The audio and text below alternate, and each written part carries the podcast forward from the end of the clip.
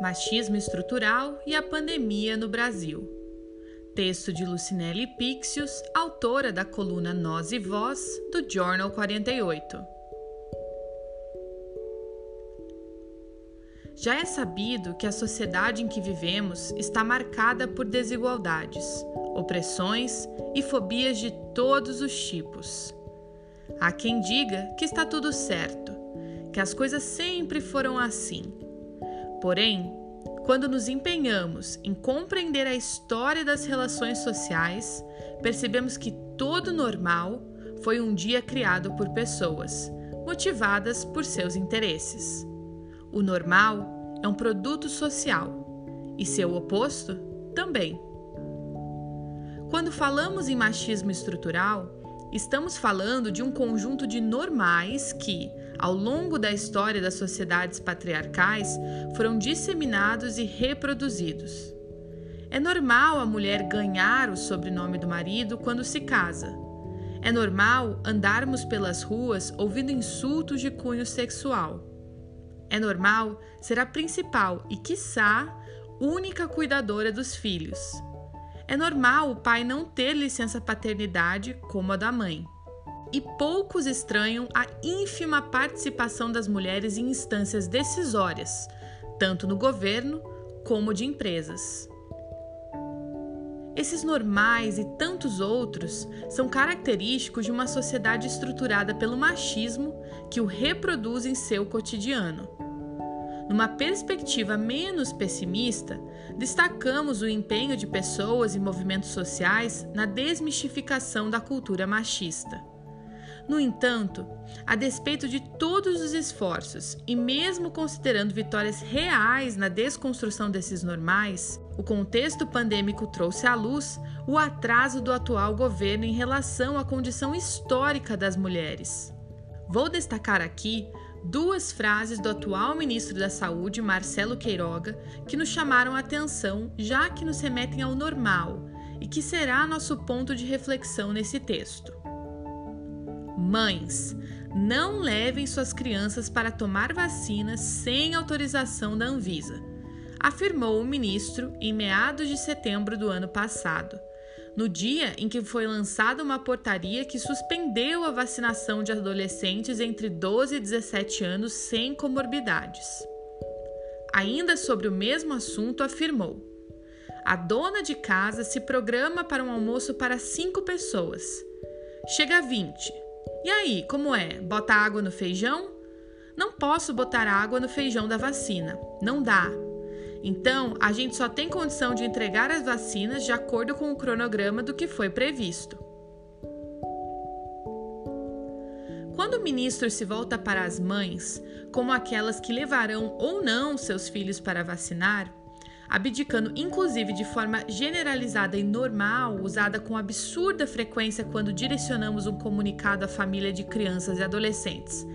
Pais está reproduzindo e reforçando a ideia de que a responsabilidade é da mãe. Além disso, essa fala também nos empurra para outra reflexão: o papel do Estado nos processos decisórios e o direcionamento comum dado à população. Como observamos desde o início da pandemia, mas sobretudo desde que a vacinação infanto-juvenil virou pauta no país, houve falta de um direcionamento claro, falta de liderança real, falta de um discurso que considerasse opressões históricas ao invés de reproduzir o senso comum, preconceituoso e injusto com as mulheres. Também em setembro do ano passado, apesar do comunicado na página oficial do Ministério da Saúde, que optava por recomendar a ampliação da oferta de vacinação contra a Covid-19 para a população de 12 a 17 anos sem comorbidades, poucos dias depois, o ministro voltou atrás e depois voltou atrás novamente. O que então as mães deveriam fazer?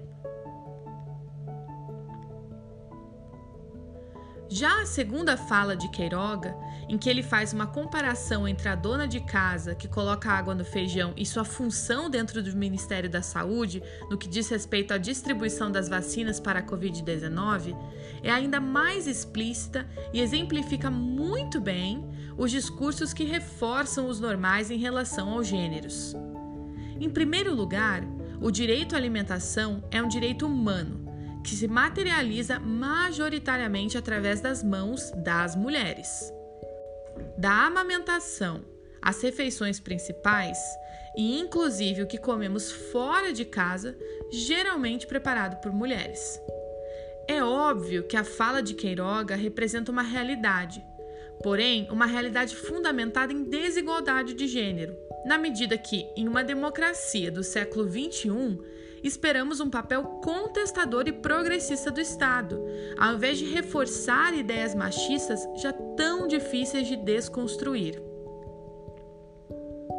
A pandemia da Covid-19 não foi mais difícil para mulheres apenas pelas falas do ministro da Saúde e outros agentes do Estado. Foi difícil, pois a lógica do machismo, que nos tranca em casa, que nos deixa solitárias com nossos filhos, que nos faz vítimas de abusos de todos os tipos, ganhou ainda mais força. Isolamento, solidão e sofrimento, condições não estranhas a muitas mulheres, na pandemia, ficaram ainda piores. Desafiadas a dar conta de trabalhar em home office, enquanto as crianças correm pela casa ao mesmo tempo em que precisamos amamentar, cozinhar e limpar, e muitas ainda se submeter a relações abusivas e violentas de todos os tipos.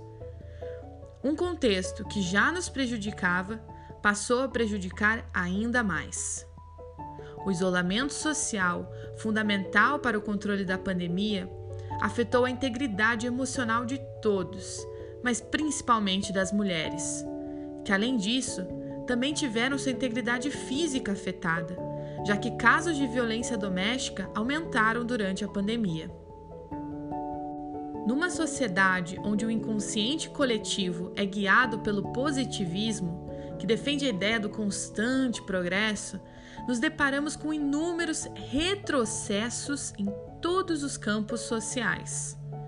Quando nos vemos diante de discursos retrógrados e inações do Estado, ausência de políticas públicas claras e assertivas que amenizariam impactos negativos sobre toda a população, então pensamos que, na prática, nos falta positivismo, já que nos pegamos andando coletivamente para trás. O machismo estrutural segue firme e sendo reproduzido em discursos de agentes do Estado, durante a pandemia, de forma intensa.